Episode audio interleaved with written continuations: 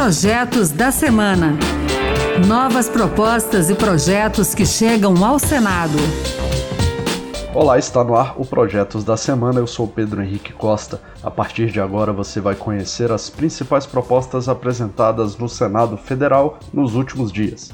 No programa de hoje, vamos falar sobre regras para procedimentos de planos de saúde, preço de combustíveis e tem mais assunto. Fique com a gente! Vamos começar com um assunto que foi destaque no noticiário da semana: a mudança nas regras dos planos de saúde. O Superior Tribunal de Justiça decidiu que os planos de saúde não precisam cobrir procedimentos que não estejam na lista da Agência Nacional de Saúde Suplementar, a ANS. Os ministros entenderam que o chamado rol de procedimentos da ANS é taxativo, ou seja, que a lista não contém apenas exemplos, mas todas as obrigações de cobertura para os planos de saúde. A decisão repercutiu aqui no Senado. Alguns projetos de lei foram apresentados para que o rol de procedimentos publicados seja considerado exemplificativo. Na prática, a lista da agência seria apenas uma referência básica de procedimentos, o que torna possível a cobertura de tratamentos e exames que não estejam na lista oficial. Os senadores Rogério Carvalho, do PT de Sergipe, Jorge Cajuru, do Podemos de Goiás e Romário, do PL do Rio de Janeiro, foram alguns que apresentaram um projeto nesse sentido.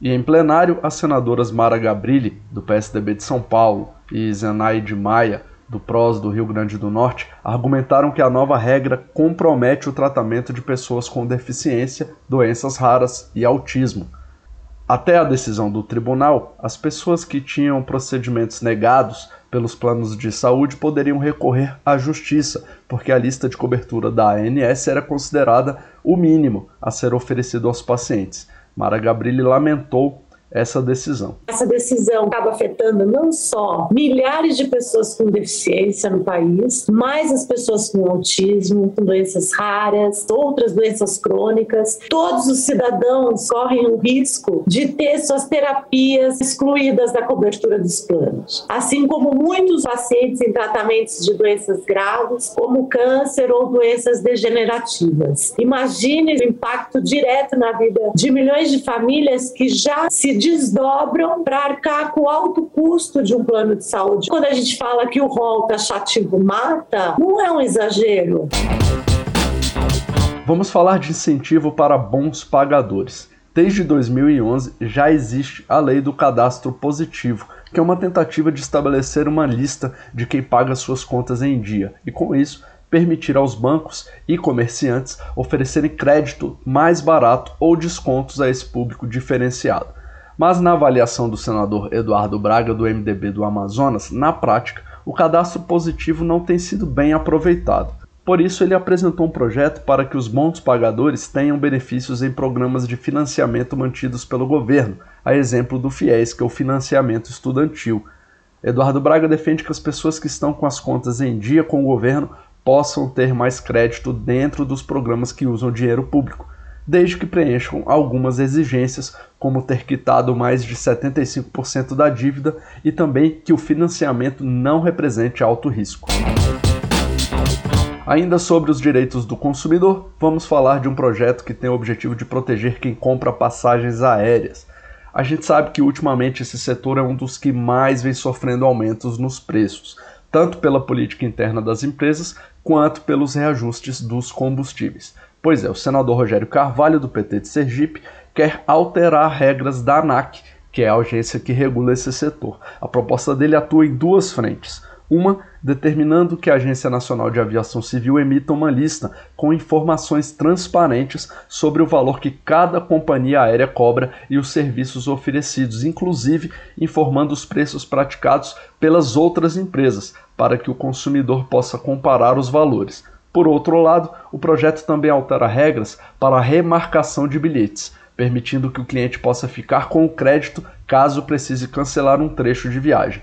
A companhia ficaria obrigada a oferecer o um novo voo sem alterar o preço, além de permitir a transferência do bilhete para terceiros. Rogério Carvalho lembra que há 20 anos as empresas aéreas têm liberdade para praticar o preço que quiserem e que, num primeiro momento, quando havia mais concorrência, a prática foi benéfica para o consumidor, mas que atualmente, com menos companhias operando no país, os preços ficaram muito altos. Continuando nosso voo pelo projeto da semana, a gente desembarca agora na medida provisória que estabelece a instalação de barreiras sanitárias protetivas de áreas indígenas. O objetivo, segundo o governo federal, é controlar o trânsito de pessoas e de mercadorias direcionadas a essas regiões, isso para evitar o contágio e a disseminação da Covid-19.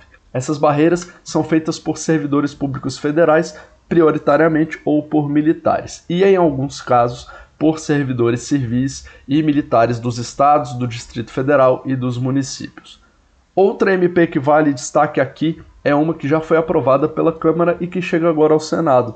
Essa medida destina 480 milhões às cidades atingidas por chuvas. O dinheiro deve ser usado em obras de recuperação da infraestrutura, como construção de pontes e também de casas e e estabilização de encostas, beneficiando estados aí em situação de emergência ou calamidade pública.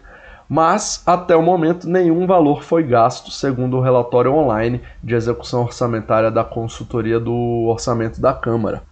Essa MP é a quinta emitida pelo governo com socorro às vítimas das chuvas, que já tem um total de 2,3 bilhões de reais de repasse. Não poderia faltar no programa dessa semana o assunto que dominou o Congresso nos últimos dias, a questão do preço dos combustíveis. Os senadores estão às voltas com a discussão de um projeto já aprovado pelos deputados que limita em 17% o ICMS, que é um imposto estadual incidente sobre os combustíveis e outros produtos e serviços considerados essenciais. O relator aqui no Senado, Fernando Bezerra Coelho, do MDB de Pernambuco, reforçou que o aumento de arrecadação neste ano vai cobrir os valores que deixarem de entrar nos cofres dos estados. Bezerra Coelho admitiu, no entanto, que a redução nas bombas para o consumidor não deverá ser considerável. Ele ponderou que o teto do ICMS deverá reduzir a inflação. As dúvidas elas existem, se esses benefícios vão chegar à ponta, nós não estamos aqui tabelando preço. É evidente que o prolongamento da guerra está pressionando os preços de petróleo, está pressionando os preços de energia. E é evidente que a qualquer momento a Petrobras poderá promover ajustes nos combustíveis, mas melhor com a alíquota mais baixa, melhor com a tributação mais leve, para que a gente possa aliviar o peso na renda da família brasileira. Um dos contrários ao projeto, o senador Oriovisto Guimarães, do Podemos do Paraná, argumenta que as perdas de arrecadação vão impactar a vida das pessoas porque os governadores e prefeitos terão que fazer cortes nos seus orçamentos. Ele ressaltou que uma eventual redução nos preços dos combustíveis só vai valer até dezembro. Me parece que isso é uma improvisação, um fundão eleitoral para uma reeleição, sem nenhum cálculo, sem nenhum benefício imediato, e alguns vão dizer assim: não, mas nós vamos daí fazer mais uma PEC e mais outra PEC para que se zere o ICMS nos estados. Se os estados entrarem nisso, vai ter uma concentração de poder maior no governo federal poucos estados entrarão. Mas se entrarem, será também um grande engodo para o povo brasileiro, um estelionato eleitoral. Quando chegar no dia 1 de janeiro do ano que vem, volta tudo. Na esteira desse projeto que limita a cobrança do ICMS para reduzir o preço dos combustíveis, foram apresentadas nessa semana duas propostas de emenda à Constituição. A primeira determina que o governo federal compense os estados que deixarem de cobrir o ICMS sobre o diesel e o gás de cozinha e reduzirem para 12% a alíquota do etanol. A equipe econômica reservou cerca de 30 bilhões para isso. O autor é o líder do governo no Senado, Carlos Portinho, do PL do Rio de Janeiro. Outra PEC, do próprio Fernando Bezerra Coelho, pretende estimular a competitividade dos biocombustíveis em relação aos concorrentes fósseis, como gasolina e diesel. Essa PEC prevê benefícios tributários para fontes limpas de energia por pelo menos 20 anos. É isso aí, o Projetos da Semana fica por aqui. Você pode participar das leis do país. Acesse o portal E-Cidadania no site do Senado. Lá você pode ler as propostas, pode votar nelas. Acompanhe o programa Projetos da Semana na Rádio Senado toda sexta-feira às duas da tarde e sábado às 8 da manhã. O programa também está na internet, é só entrar no site da Rádio Senado. Se você preferir, também tem o podcast nas principais plataformas. Eu sou Pedro Henrique Costa, muito obrigado pela sua companhia e até o próximo Projetos da Semana. Projetos da Semana. Novas propostas e projetos que chegam ao Senado.